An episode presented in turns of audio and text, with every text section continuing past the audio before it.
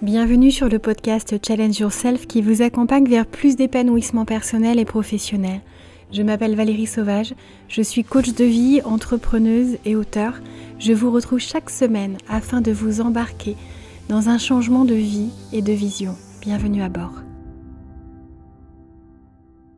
Bonjour à tous, alors je suis ravie de vous retrouver pour ce premier contenu réel de podcast puisque le premier était plutôt une introduction une invitation à, me rejoindre euh, dans cette aventure dans laquelle on est tous à même de se construire une existence absolument fabuleuse.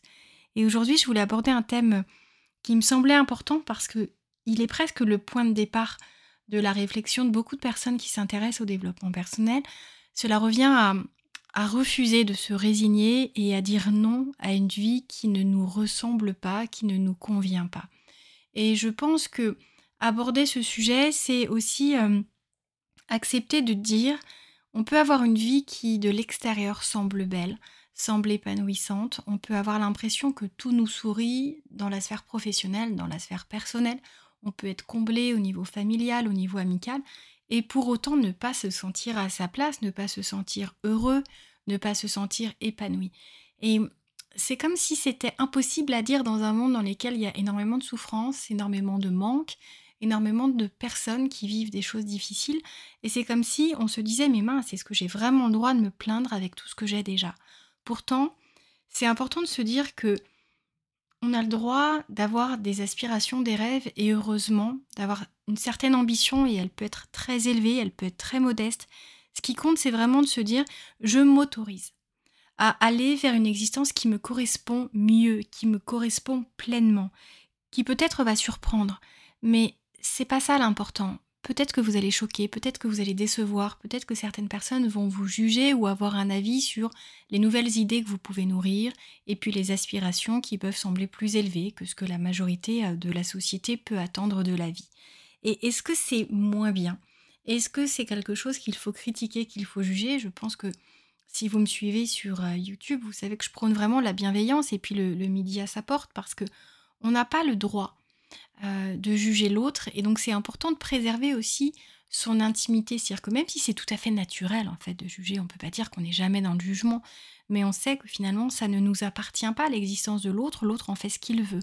Et c'est important de se le rappeler, de se le dire et de respecter toute cette responsabilité, cette liberté qu'on peut avoir. Lorsque j'étais hôtesse de l'air et que euh, j'étais donc en CDI chez Air France, sur long courrier, sur des destinations euh, vraiment magnifiques, et puis avec déjà des années de carrière, j'avais donc un salaire plutôt confortable. Lorsque j'ai annoncé que j'allais créer une société, une start-up, et puis prendre mes distances au bout de quelques mois, eh bien, je peux vous assurer que toutes les personnes qui au départ m'avaient dit surtout ne deviens pas hôtesse de l'air parce que tu n'auras pas de vie, tu ne seras jamais chez toi, eh bien, étaient les premières à me dire non, mais surtout ne quitte pas Air France, tu as un job en or, avec un bon salaire, avec des super conditions, un super comité d'entreprise, ça semblait être le critère principal pour beaucoup de personnes. Eh bien, je me suis dit, c'est quand même incroyable, j'ai l'impression de, ne jamais pouvoir faire quelque chose d'un peu surprenant, peut-être d'un peu différent, parce qu'être hôtesse de l'air, ça surprend certaines personnes. Quitter Air France, ça surprend d'autres personnes, voire les mêmes. Et je me dis, c'est fou comme les personnes projettent leur propre peur sur mon existence. Et lorsque j'en parlais, c'était pas pour euh, avoir l'avis de quelqu'un, c'était pour... Euh, alors avec certains, hein, c'était le cas, mais, mais j'étais quand même déjà plutôt assurée de, de mon choix, parce que j'ai quitté Air France de manière très prudente, c'est-à-dire que la société était déjà lancée, j'avais déjà mes premiers clients, ça fonctionnait, et puis je m'étais dit, je vais prendre mes distances, je vais prendre le temps de développer la structure, et lorsque j'aurai des rentrées d'argent qui correspondent à peu près aux rentrées d'argent que je peux me faire en tant que salarié chez Air France, eh bien je verrai à reprendre encore de la disponibilité pour continuer eh bien, de faire augmenter le chiffre d'affaires de manière à non plus couvrir simplement le salaire, mais aussi les différents avantages, parce qu'il faut avouer, chez Air France, j'avais quand même un certain nombre d'avantages. Euh, le but de ce podcast n'est pas de les détailler, mais, mais du coup, il euh, fallait que j'aille plus loin que le simple salaire.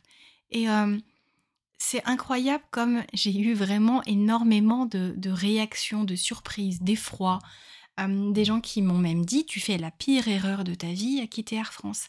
Et c'est important de se dire attention.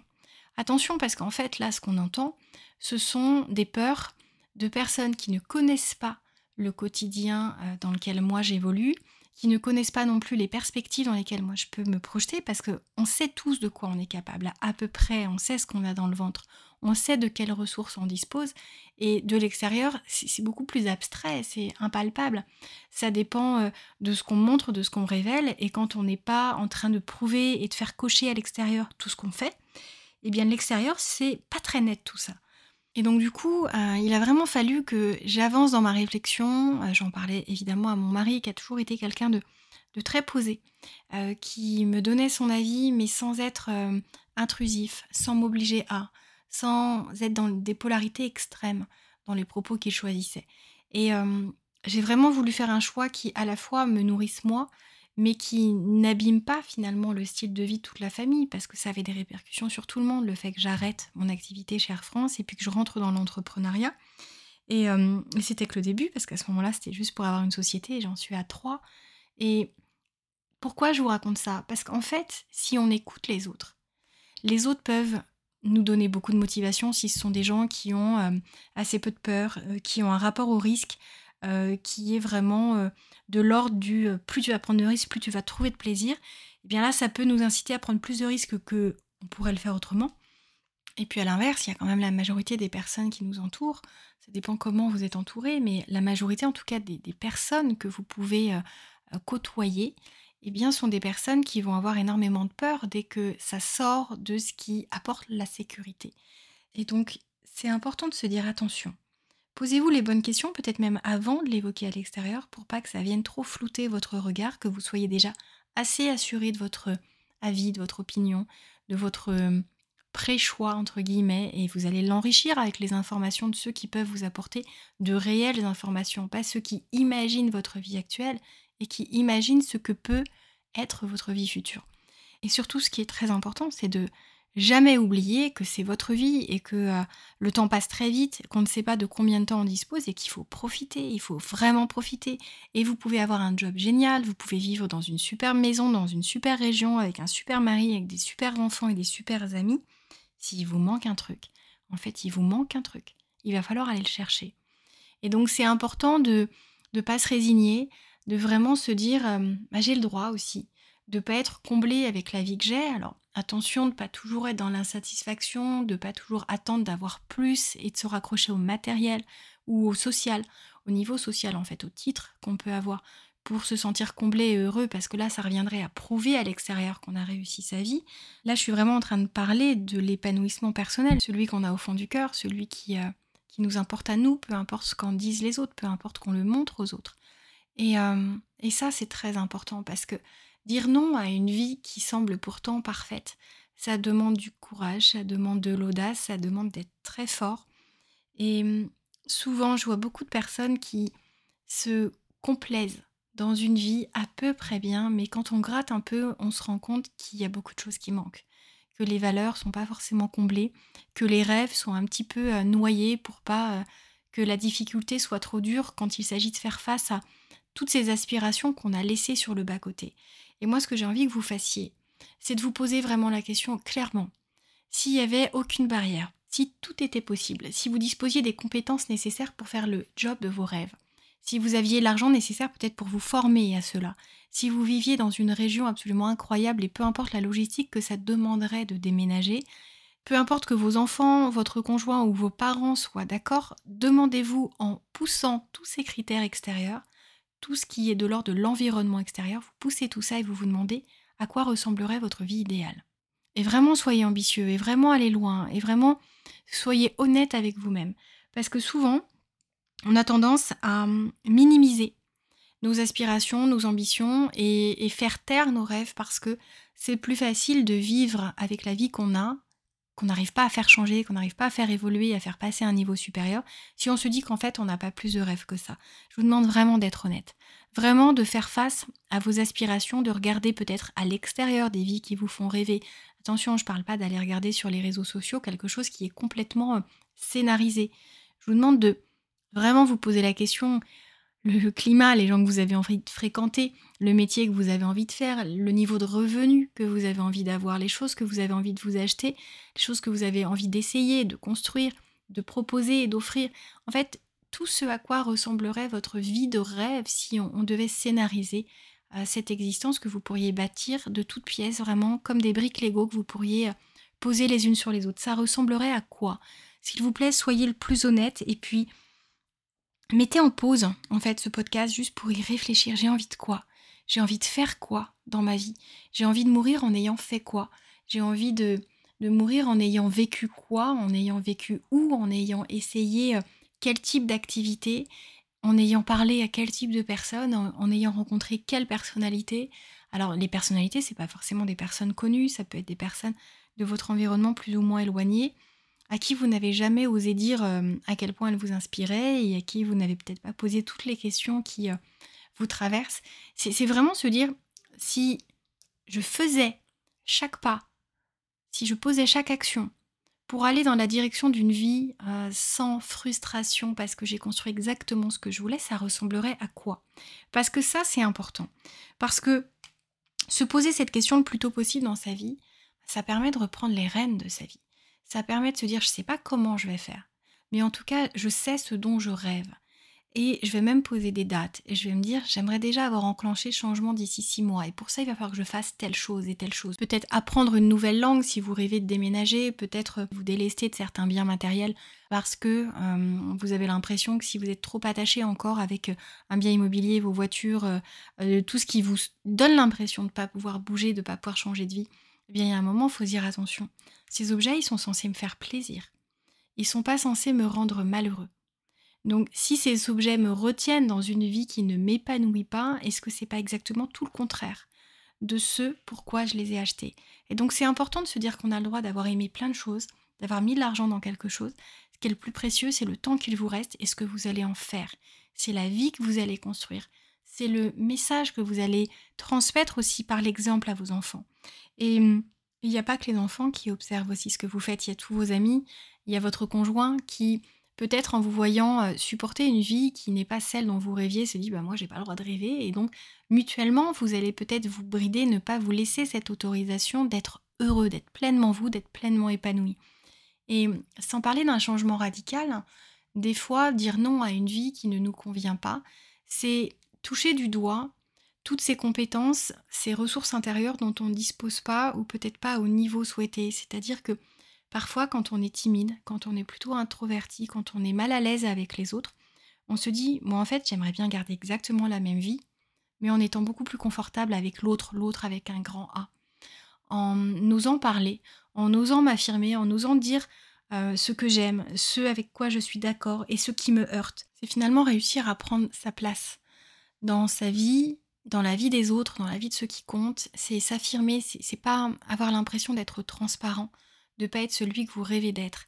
Et des fois, il n'y a pas besoin de changer d'environnement, de changer de conditions de vie.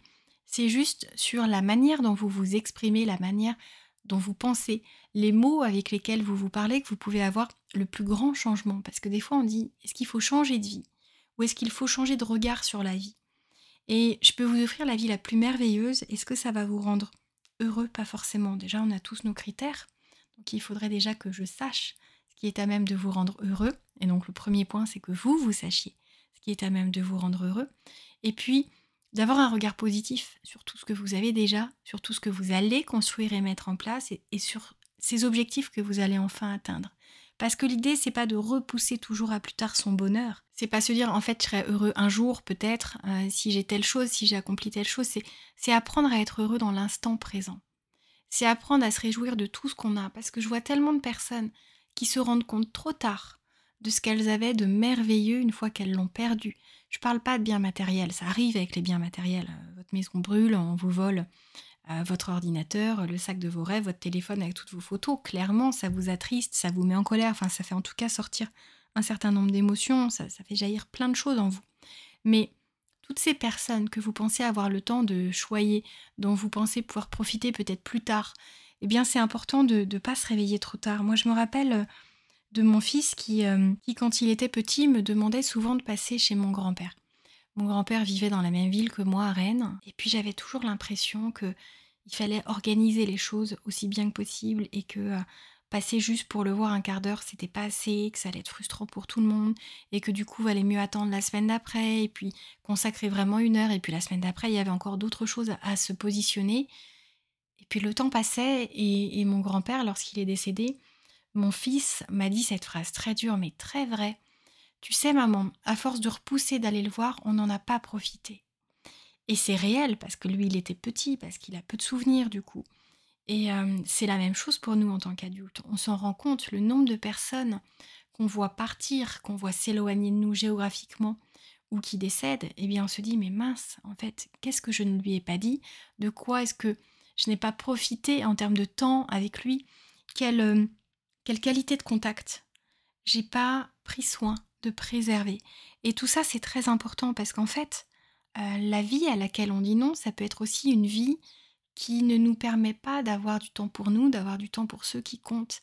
Et c'est important de, de, refaire le point sur tout ça. À quoi vous avez envie que votre vie ressemble? Quelle image vous avez de votre vie? Quelle teinte de discours vous posez sur euh, cette existence? Quels sont les mots que vous utilisez pour parler de vous, pour parler de ce que vous avez accompli, de ce que vous avez bâti? Mais aussi, à quoi ça ressemble? Est-ce que vous êtes dans une vie dans laquelle vous laissez la place au plaisir ou est-ce que vous êtes en mode routine à faire des choses que vous pensez devoir faire?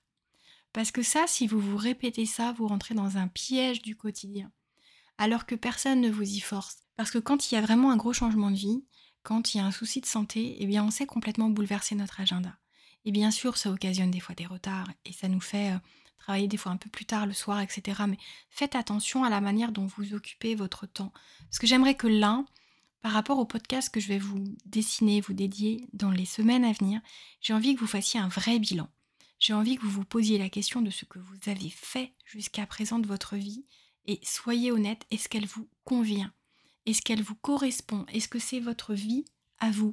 Est-ce que c'est celle que vous avez choisi de dessiner ou est-ce qu'on a choisi pour vous Est-ce qu'on vous a bien vu à cette place, avec cette personne, avec tant d'enfants, avec telle voiture et au final on vous a dépossédé peut-être avec toutes les bonnes intentions du monde pour vous aider, mais de cette responsabilité, de cette liberté de choisir votre existence. Et c'est très important de reprendre les commandes, d'être responsable de vos choix.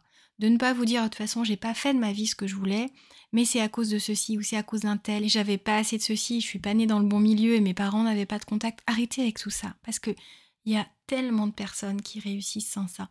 Moi, mes parents n'avaient aucun contact dans le milieu entrepreneurial. Ils étaient salariés tous les deux, ils ont fait une carrière dans la même entreprise. Ils n'avaient pas du tout cette audace d'aller euh, tisser des réseaux, etc., que moi j'ai développé parce que j'aime le lien, parce que j'aime les gens, parce que je fais pas ça par intérêt, je fais ça parce que chaque personne avec qui j'échange, j'ai envie d'échanger avec elle. Et forcément, ça fait naître des belles histoires, des belles relations, même les clients que j'ai, que ce soit les clients particuliers ou les entreprises que j'accompagne, j'y mets vraiment tout mon cœur.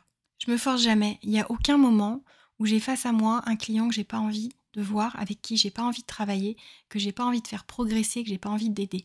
Et, ça, c'est important parce qu'en fait, quand je suis devenue entrepreneuse, j'ai pris cette liberté, cette responsabilité de faire de chacune de mes journées une journée qui en vaut la peine. Et donc j'ai appris à déléguer toutes ces choses qui m'embêtaient un peu.